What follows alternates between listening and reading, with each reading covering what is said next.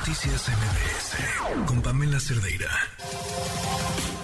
Una vuelta al mundo del deporte. El marcador de Rosa Covarrubias en MBS Noticias. Mi Rosy, ¿cómo estás? Pam, ¿cómo estás? Buenas noches. Vamos a hablar rápido de lo ocurrido ayer con la selección mexicana.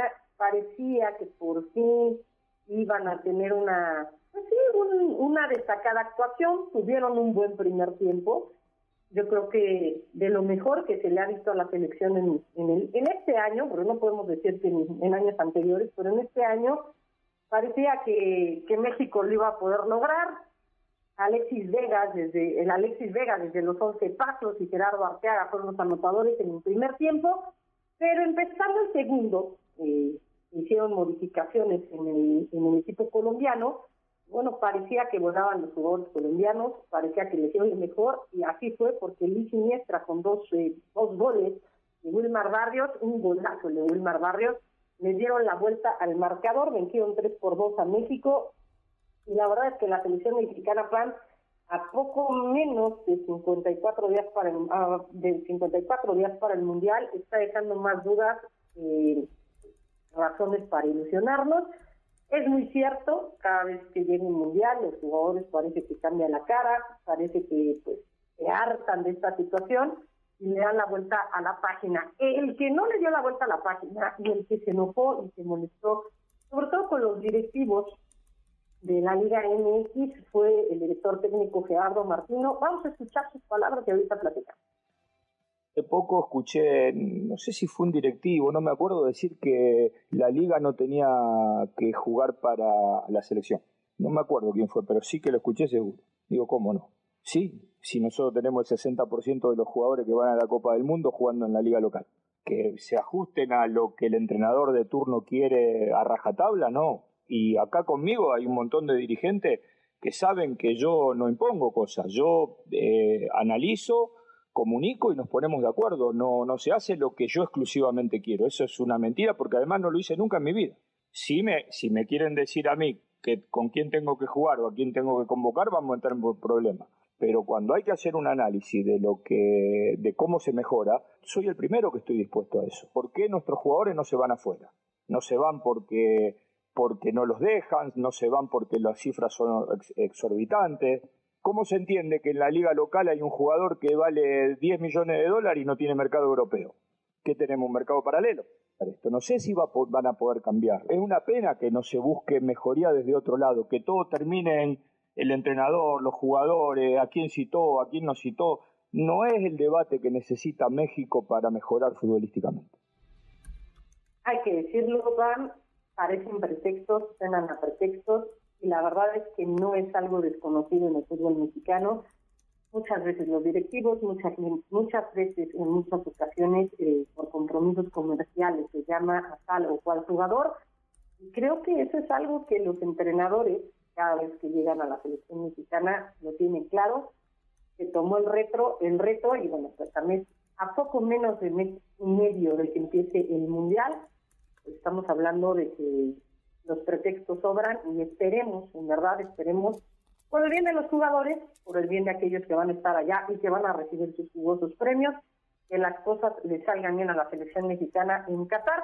Por lo pronto, no fue una, una buena gira por Estados Unidos en la última fecha pita. Habrá que esperar a noviembre los últimos dos partidos que tendrá la selección mexicana ya de cara al Mundial de Qatar.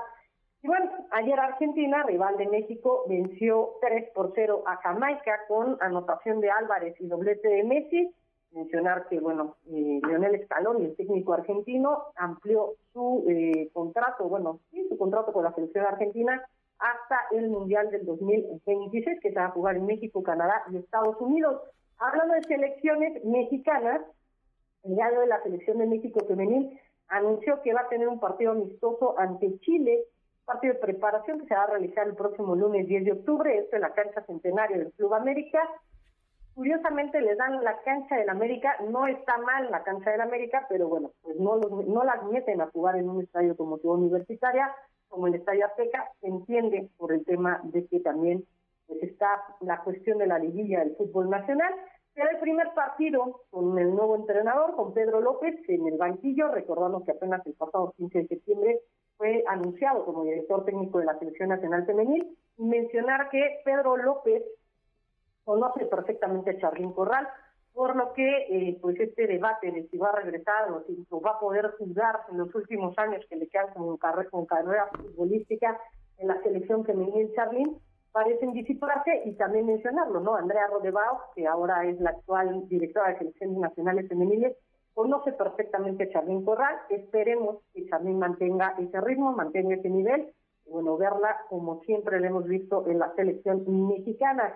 Antes de pasar a otros temas, el, hace unos minutos cayó el home run 61 para Aaron Judge, ya igualó la marca de Royal Maris, y ahora, bueno, pues tendrá un par de semanas más para eh, romper la marca. Por el momento, Nueva York está ganando cinco carreras a tres a Toronto, esto es la séptima alta, y bueno, pues a ver si el juez puede lograrlo. Se le negaba y se le negaba, y bueno, por fin llega el 61, y a ver si el juez en los próximos días, ya habiéndose quitado la presión de llegar al 61, puede eh, superar esta marca. Karim Benzema fue la estrella de los premios Marca que reconocen al mejor de la temporada 2021-2022 de la Liga Española, el delantero del Real Madrid. Recibió el, el Pichichi que lo acredita como máximo goleador con 27 tantos, además del trofeo Alfredo Di Stefano, el mejor futbolista de la liga y el MVP del campeonato. El día de hoy también el fondista británico Mo Farah anunció que no va a participar en el Maratón de Londres debido a que sufre una lesión en la cadera. Hay que recordar que, bueno, pues es la sensación el británico Mo y bueno pues haberse perdido este este maratón en casa pues va a ser va a ser un golpe muy duro para el maratonista en julio anunció que se había retirado ya de la pista y que cerraba la puerta a los Juegos Olímpicos de París pero que fijó como gran objetivo recorrer los 42.195 metros en la prueba que se llevará a cabo el próximo 2 de octubre. Y el juego del domingo por la noche entre los jefes de Kansas City y los bucaneros de Tampa Bay podría ser trasladado a la casa de los vecinos de Minnesota, esto debido a los daños que está causando el huracán Ian. Jeff Miller, el vicepresidente de Política de Salud y Seguridad de la NFL, anunció que el juego enfrenta a estos rivales que disputaron el último Super Bowl. Todavía está programado para jugarse en el James, en el Raymond James de Tampa Bay, pero en caso de ser necesario, bueno, pues será trasladado a Minneapolis. Y el fin de semana también hay que estar pendiente de la Fórmula 1, uno, porque Max Verstappen podría coronarse ya en esta temporada, el día de mañana les diremos cuáles son las combinaciones, por lo pronto que hay que quedar en el primer lugar y pues hay unas combinaciones entre Checo Pérez y Charles Leclerc para que se lleve el título. Pero el español Fernando Alonso se va a convertir en el piloto con más carreras disputadas entre 73 temporadas en la Fórmula 1 y en el Gran Premio de Singapur sumará 351 eventos en los que ha participado en su carrera, con lo cual va a decir la marca establecida por el finlandés Kimi Raikkonen. Ya mencionó que pues es un gran número y que demuestra su pasión por este deporte y la disciplina que tiene para rendir a un alto nivel. Pues sí, tiene 41 años y sigue corriendo en la máxima categoría. PAN, la información deportiva. Gracias, Rosy. Un fuerte abrazo. Fuerte abrazo. Noticias MBS